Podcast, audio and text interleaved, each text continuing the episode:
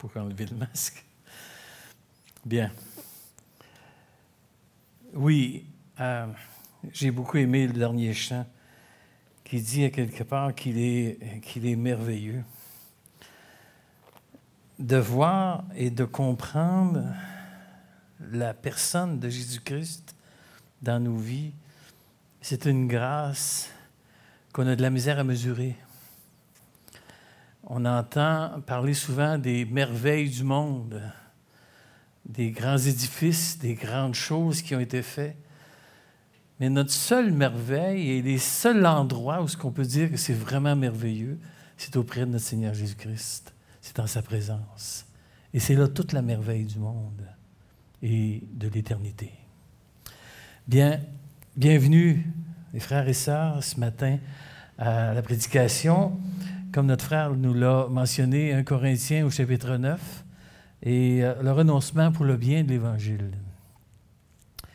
Bien, euh, on devrait commencer par lire la parole de Dieu, ce qui est le plus important. 1 Corinthiens chapitre 9. Ne suis-je pas libre? Ne suis-je pas apôtre? N'ai-je pas vu Jésus notre Seigneur? N'êtes-vous pas mon œuvre dans le Seigneur? Si pour d'autres je ne suis pas apôtre, je le suis au moins pour vous car vous êtes le sceau de mon apostolat dans le Seigneur. C'est là ma défense contre ceux qui m'accusent. N'avons-nous pas le droit de manger et de boire? N'avons-nous pas le droit de mener avec nous une sœur qui soit notre femme, comme font les autres apôtres et les frères du Seigneur et s'effacent? Ou bien est-ce que moi seul et Barnabas, nous n'avons pas le droit de ne point travailler? Qui jamais s'est engagé dans une armée à ses propres frais? Qui est-ce qui plante une vigne qui n'en mange pas le fruit? Qu'est-ce qui fait paître un troupeau et ne se nourrit pas du lait du troupeau? Ces choses que je dis n'existent-elles que dans les usages des hommes? La loi ne dit-elle pas aussi, car il est écrit dans la loi de Moïse, Tu ne muselleras point le bœuf quand il foule le grain. Dieu se met-il en peine des bœufs ou parle-t-il uniquement à cause de nous? Oui, c'est à cause de nous qu'il a été écrit que celui qui laboure doit labourer avec espérance, et celui qui foule le grain, fouler avec l'espérance d'y avoir part. Si nous avons semé parmi vous des biens spirituels, est-ce une grosse affaire si nous moissonnons vos biens temporels? Si d'autres jouissent de ce droit sur vous, n'est-ce pas plutôt à nous d'en jouir? Mais nous n'avons point usé de ce droit. Au contraire, nous souffrons tous afin de ne pas créer d'obstacle à l'évangile de Christ. Ne savez-vous pas que ceux qui remplissent les fonctions sacrées sont nourris par le temple? Et ceux qui servent à l'autel ont part à l'autel? De même aussi, le Seigneur a ordonné à ceux qui annoncent l'Évangile de vivre de l'Évangile. Pour moi, je n'ai usé d'aucun de ces droits et ce n'est pas afin de les réclamer en ma faveur que j'écris ainsi. Car j'aimerais mieux mourir que de me laisser enlever ce sujet de gloire. Si j'annonce l'Évangile, ce n'est pas pour moi un sujet de gloire, mais car la nécessité m'en est imposée. Et malheur à moi si je n'annonce pas l'Évangile. Si je le fais de bon cœur, j'en ai la récompense. Mais si je le fais malgré moi, c'est une charge qui m'est confiée. Quelle est donc ma récompense? C'est d'offrir gratuitement l'Évangile que j'annonce, sans user de mes droits de prédicateur de l'Évangile.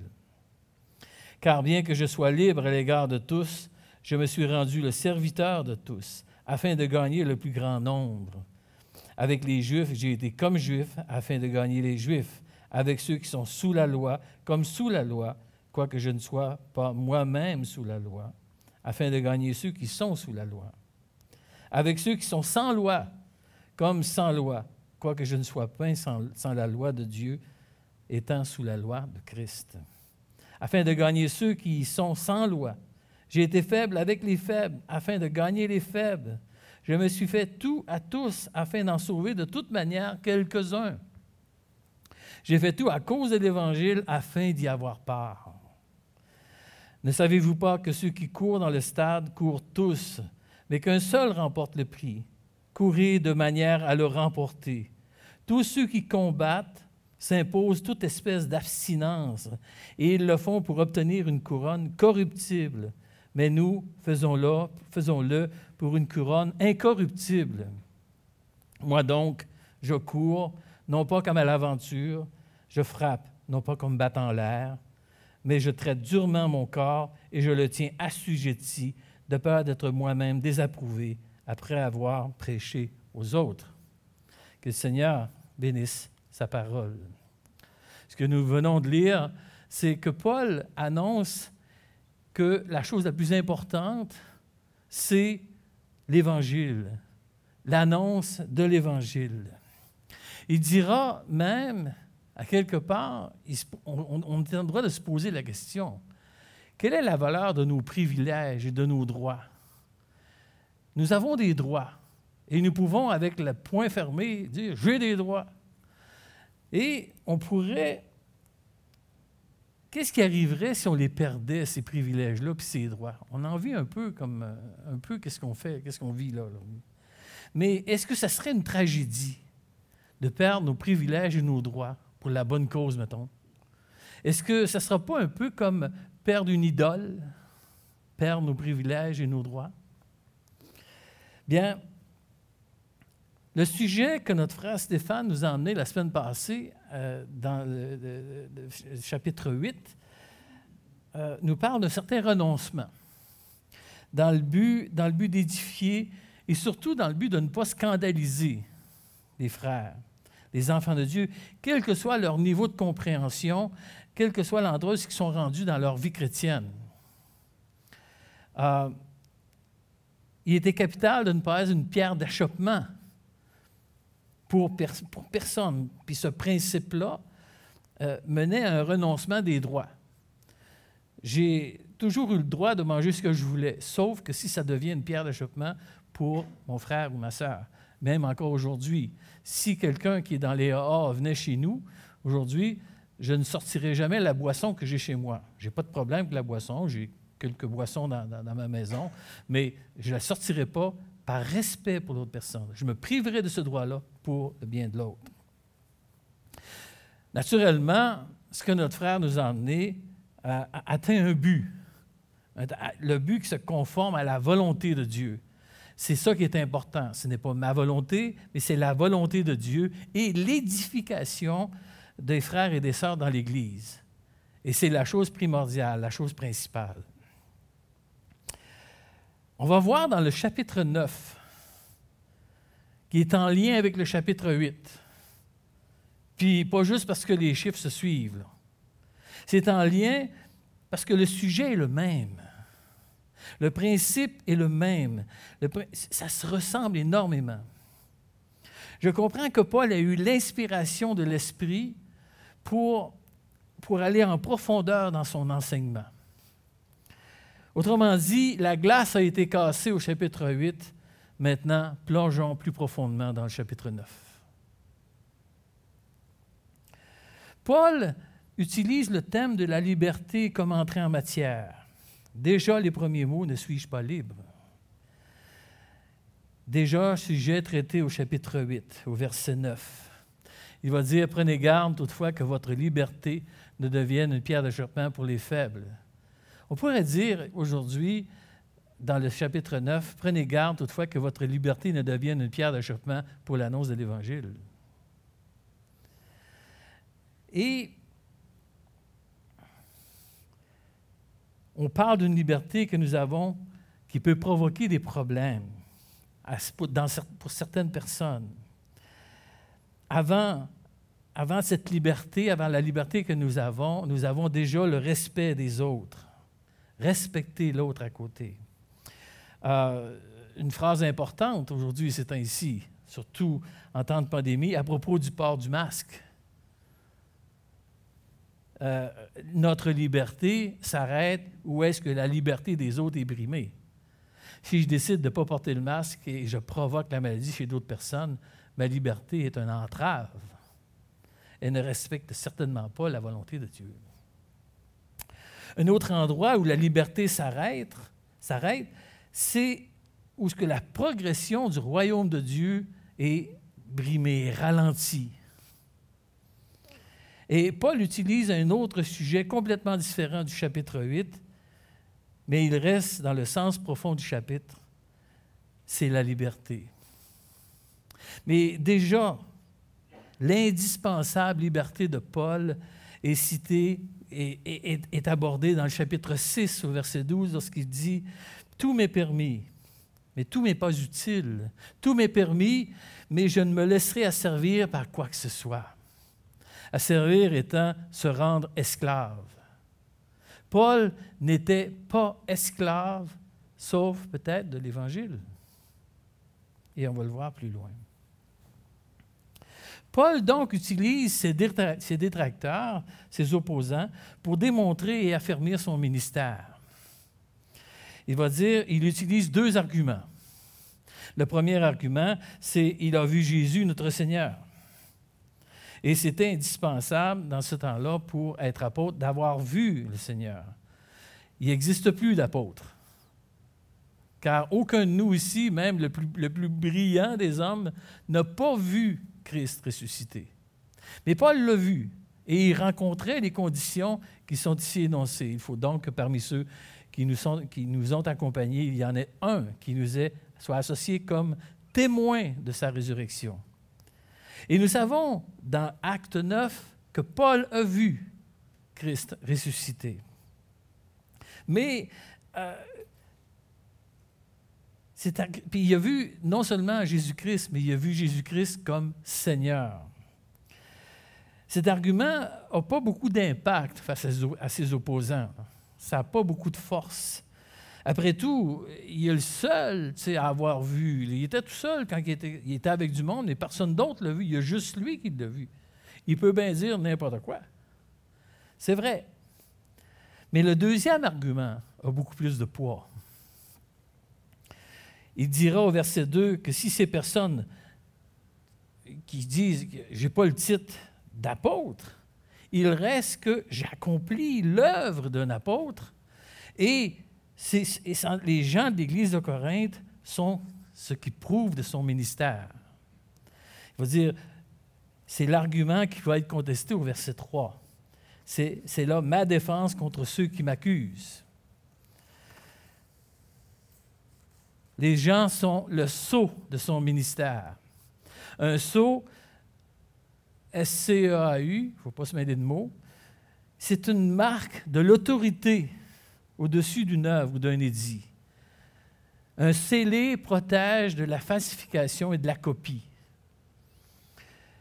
Paul n'est pas celui qui devrait mettre le sceau, mais l'œuvre est approuvée de Dieu. Ça, prend, ça prend une autorité compétente pour mettre un sceau. Les rois mettaient les sceaux dans le Moyen Âge, et c'est seulement que le roi qui pouvait mettre le sceau.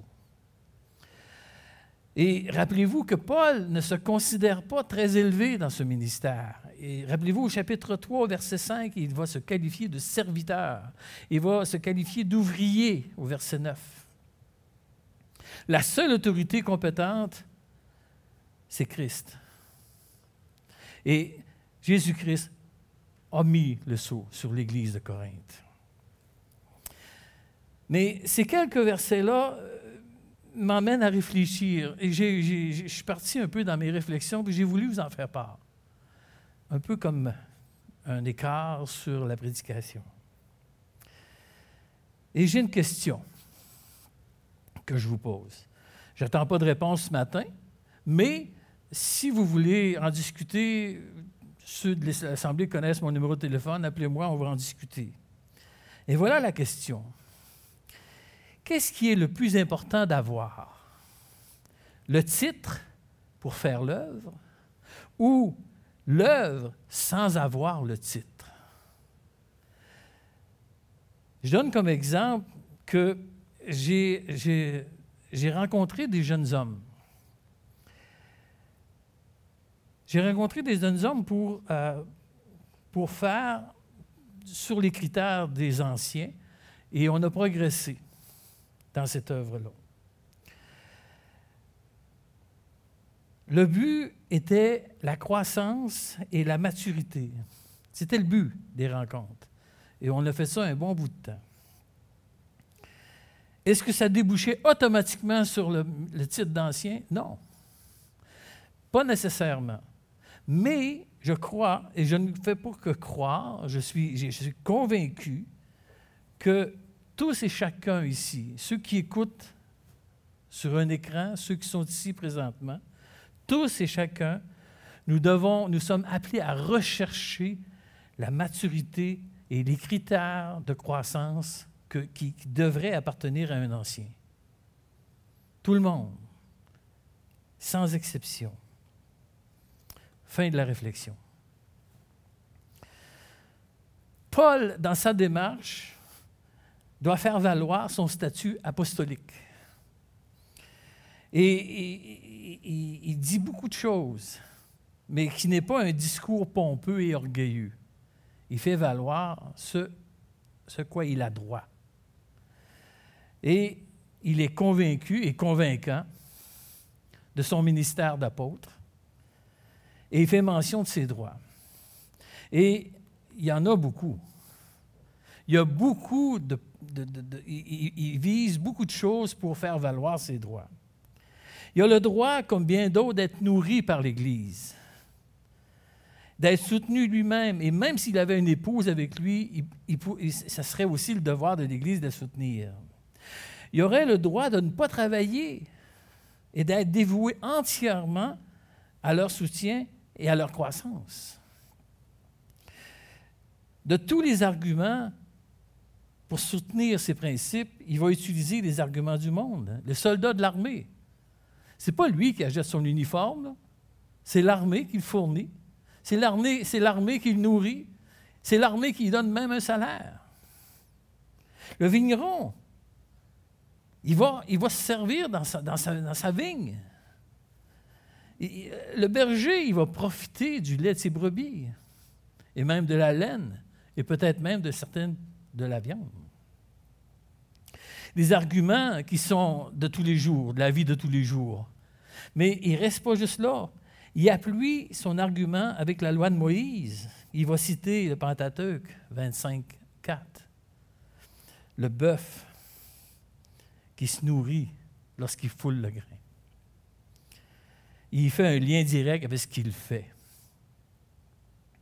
Il appuie ses propos qui deviennent incontestables. Personne dans l'Assemblée, juif, non juif, personne ne pourrait contester que Paul mérite un soutien financier. Il termine en expliquant que les biens spirituels dont bénéficient les chrétiens de Corinthe ont une plus grande valeur que les biens matériels et temporels qu'ils pourraient leur donner. Ils gagnent au change. Si on arrête la lecture là, le reste, on, le caviarde. Si on arrête la lecture là, là, le trésorier ne devrait pas se poser la question si on fait un chèque. Il dirait quel montant qu'on met sur le chèque, parce que c'est sûr qu'il va en avoir un. Mais voilà, il reprend son enseignement, il va encore un peu plus loin. Il mentionne la voie du temple dans Lévitique et dans Nombre. Il va encore un peu plus loin en disant que dans Matthieu 18, lorsque Christ dit à ses apôtres, vous allez vous faire nourrir par les gens à qui vous allez annoncer l'Évangile. Son argument est incontestable. Il devait être soutenu. C'est énorme les arguments pour le soutien des ouvriers. ça, ça a plein de valeur. Malgré tout l'argumentaire de notre frère, malgré tout le discours et la légitimité de ses arguments, Paul voit quelque chose de plus grand encore que tout cela. Il veut défendre une position qui a une plus grande valeur que tout ce qu'il pourrait mériter lui. Malgré tout ce qu'il peut dire à propos d'être soutenu, il est tout aussi déterminé à renoncer aux dons attachés à sa tâche. Il est prêt à mourir que de se faire enlever ce sujet de gloire. Autant il est extrême en disant, je veux, j'ai droit, j'ai droit à tout cela, mais je ne veux rien savoir de cela. Puis si vous poussez trop loin, je suis même prêt à mourir pour refuser cela. C'est assez radical comme position. Paul voyait comme une joie parfaite que son ministère ne soit attaché à aucune demande d'argent.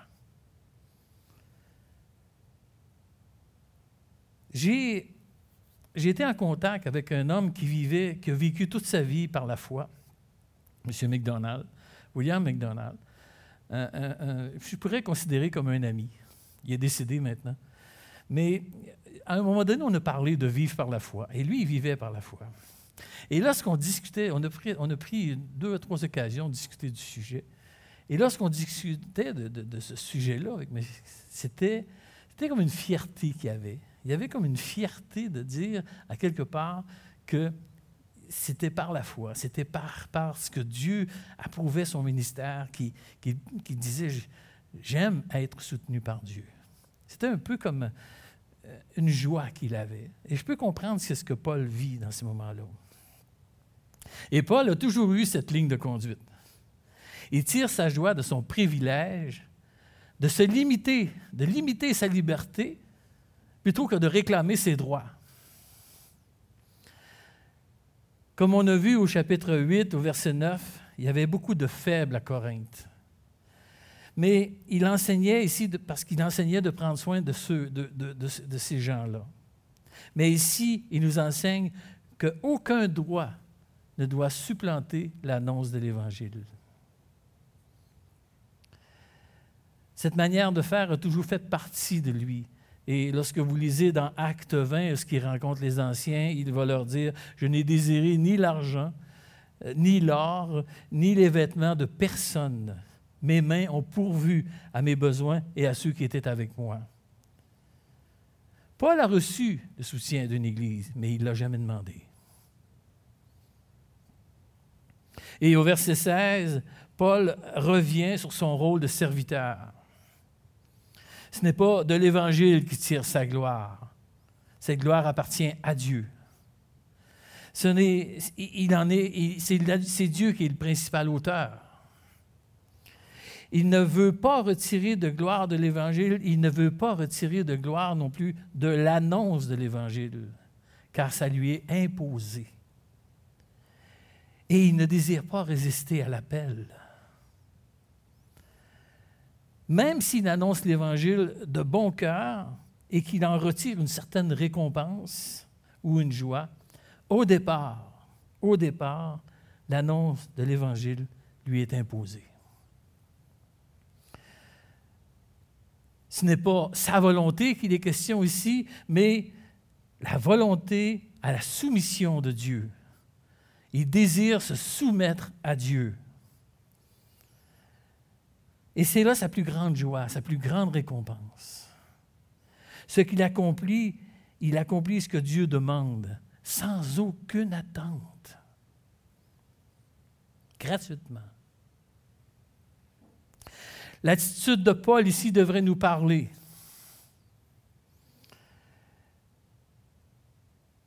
Ça s'impose à nous d'accomplir la volonté de Dieu sans attente, sans attente de biens matériels, sans attente de résultats. La récompense, c'est d'annoncer. Point. Les résultats appartiennent à Dieu. Les biens matériels, c'est Dieu qui va me les fournir. Mais voilà, annoncer l'Évangile est un service complètement désintéressé. Et c'est là notre récompense, comme ça a été la récompense de Paul. Et Paul regarde le monde avec les yeux d'un évangéliste. Il se fait tout à tous. Il ne rejette pas la différence chez les autres. Et il y en a beaucoup de différences. Euh, des juifs, des non-juifs, des sous la loi, des sans la loi, ceux qui sont différents, les transgenres, les homosexuels, les, gens qui, qui sont en santé, les gens qui sont malades. ceux qui cherchent Dieu et même ceux qui ne cherchent pas Dieu. Ils ont tous besoin, ces gens-là, d'entendre l'Évangile. Ils ont tous besoin d'avoir cette solution-là dans leur vie. Et Paul se fait tout à tous, et c'est d'avoir un cœur ouvert qui ne juge pas le pécheur, qui ne juge pas, euh, qui peut prendre toutes sortes de chemins. Parfois, des chemins qu'il ne comprend même pas lui-même. Mais il prend des chemins avec lesquels il n'est pas nécessairement d'accord. Mais ce qu'il cherche, c'est plutôt qu'il, et nous aussi, nous devrions avoir cette même vision, c'est nous devrions être capables de voir les, besoins des gens. Devrions être capables d'écouter leurs problèmes et de leur apporter la seule solution qui devrait exister dans leur vie, et c'est l'Évangile. Ces gens, il ne faut pas oublier que ces gens sont des créatures à l'image de Dieu. Peu importe où ce que le péché les a emmenés, ça reste des gens, des personnes qui sont à l'image de Dieu.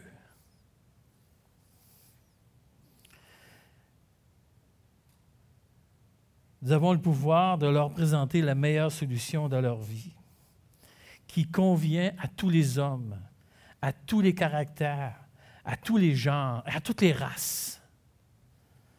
Bien sûr, c'est la bonne nouvelle, c'est l'Évangile. Parce que l'Évangile est le plus grand geste d'amour qui peut exister sur la terre. Il n'y a pas de geste d'amour plus grand que ça, peu importe l'homme qui pourrait l'apporter. Je remplacerais bien la journée de la Saint-Valentin par la journée de l'Évangile. Mais on sait bien que la journée de l'Évangile, c'est à tous les jours. Donc, ce serait continuellement la journée de l'Évangile pour chacun de nous. C'est tous les jours que l'on doit annoncer l'Évangile. Et si nous refusons d'annoncer l'Évangile à cause d'un certain péché qui serait dans la vie des gens, ou à cause qu'ils auraient pris une certaine situation, ou à cause d'une certaine race, à ce moment-là, nous pouvons prendre pour nous la parole de Paul dans la dernière partie du verset 16. La nécessité nous en est imposée, et malheur à nous si nous n'annonçons pas l'Évangile. Le malheur de Paul n'est pas qu'il s'attend à une punition. Dieu n'est pas là avec sa strap et dire Tu n'as pas annoncé l'Évangile, je vais te trapper ses doigts. Ce n'est pas, pas de ça que Paul parle. Mais si Paul ne prêche pas l'Évangile, c'est plutôt le sentiment de honte de ne pas faire ce que Dieu lui demande de faire, de ne pas être dans la volonté de Dieu. Après tout, nous annonçons la puissance de Dieu. La puissance de Dieu selon Romains. Et c'est une puissance qui peut atteindre tous les cœurs, même les plus tortueux. Je n'ai pas le temps de vous parler d'un témoignage d'un homme que jamais j'aurais pensé que Dieu était pour être dans sa vie. Mais Dieu est venu dans sa vie. Et la mâchoire m'a décroché, puis je n'ai pas encore réussi à la raccrocher depuis ce temps-là. Dieu est vraiment puissant d'aller chercher les hommes les plus éloignés de lui. Paul va utiliser des exemples de leur vie courante pour montrer qu'il devrait être la priorité de nos actions. Quelle est la priorité de nos actions? Corinthe est une ville qui présentait des Jeux olympiques. C'est une ville de la Grèce. Et les gens voyaient quelle rigueur et quelle restrictions les athlètes devaient supporter pour réussir dans leur sport. On voit l'image de personnes qui s'imposent des sacrifices, que, non seulement ils, ne regardent pas leur droit de vivre normalement, mais ils font d'une manière volontaire et d'une manière totale. On en a encore des exemples aujourd'hui. Les athlètes qui se sont consacrés entièrement à leur sport, lorsqu'ils ont lorsqu'il faut qu'ils quittent leur sport, sont obligés d'aller s'accrocher à des psychologues pour réussir à reprendre une vie normale. C'est tellement. Un athlète olympique est tellement par, sa, détermination. Bien, Paul voit cette même détermination-là dans son cœur. Paul nous rappelle que la vie chrétienne consacrée ne se vit pas facilement. Elle comporte des restrictions, des sacrifices volontaires, des tribulations, des situations où il faut sortir de sa zone de confort. Ayant les yeux sur la couronne incorruptible que nous pourrons avec fierté mettre au pied du Seigneur. J'ai hâte de pouvoir mettre des couronnes, si j'en ai, si j'en ai.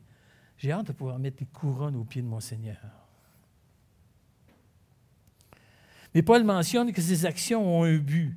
Sa course va quelque part. Ses gestes sont calculés pour porter fruit. Nous sommes aussi dans une course pour l'œuvre de Dieu. On est dans un combat pour Dieu. D'ailleurs, c'est le thème d'aujourd'hui, le combat de l'Église. Quel est le but de ma course? Est-ce que j'ai un but spirituel dans la vie que Dieu me donne? Ou si, on verra, où tu vas spirituellement? As-tu un but? Euh, non. Est-ce que tu es capable de t'en fixer un but pour arrêter de errer à gauche et à droite?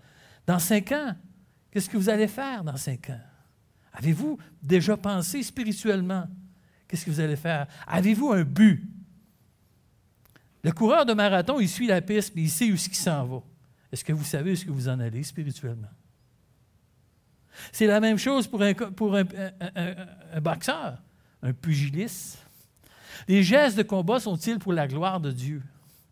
Qu'est-ce que je fais? Est-ce que je le fais pour la gloire de Dieu?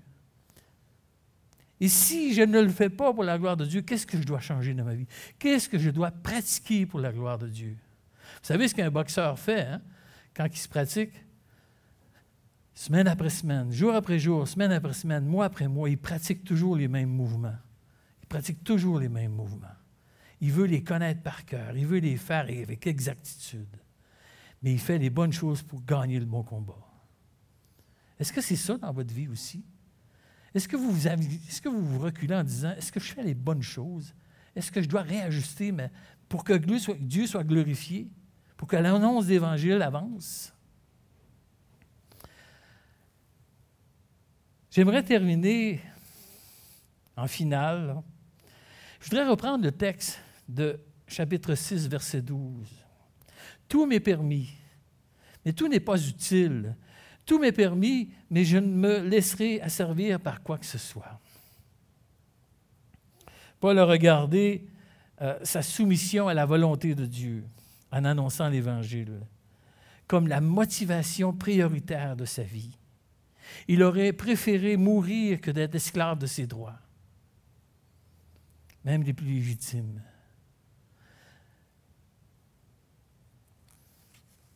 Il ne voulait plus, il ne voulait pas être esclave non plus de sa position de juif, décrit dans Philippiens 3, 5 à 8.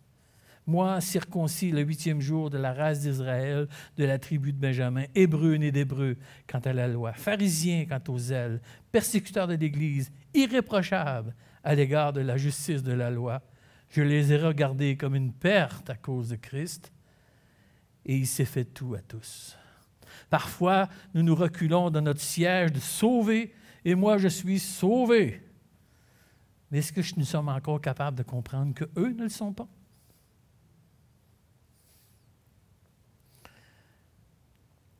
Et le plus tragique, c'est qu'on s'embarque et on se déculpabilise de ne pas annoncer Ah, ben, je n'ai pas annoncé. Ah, ben, c'est pas grave. Oui, c'est grave.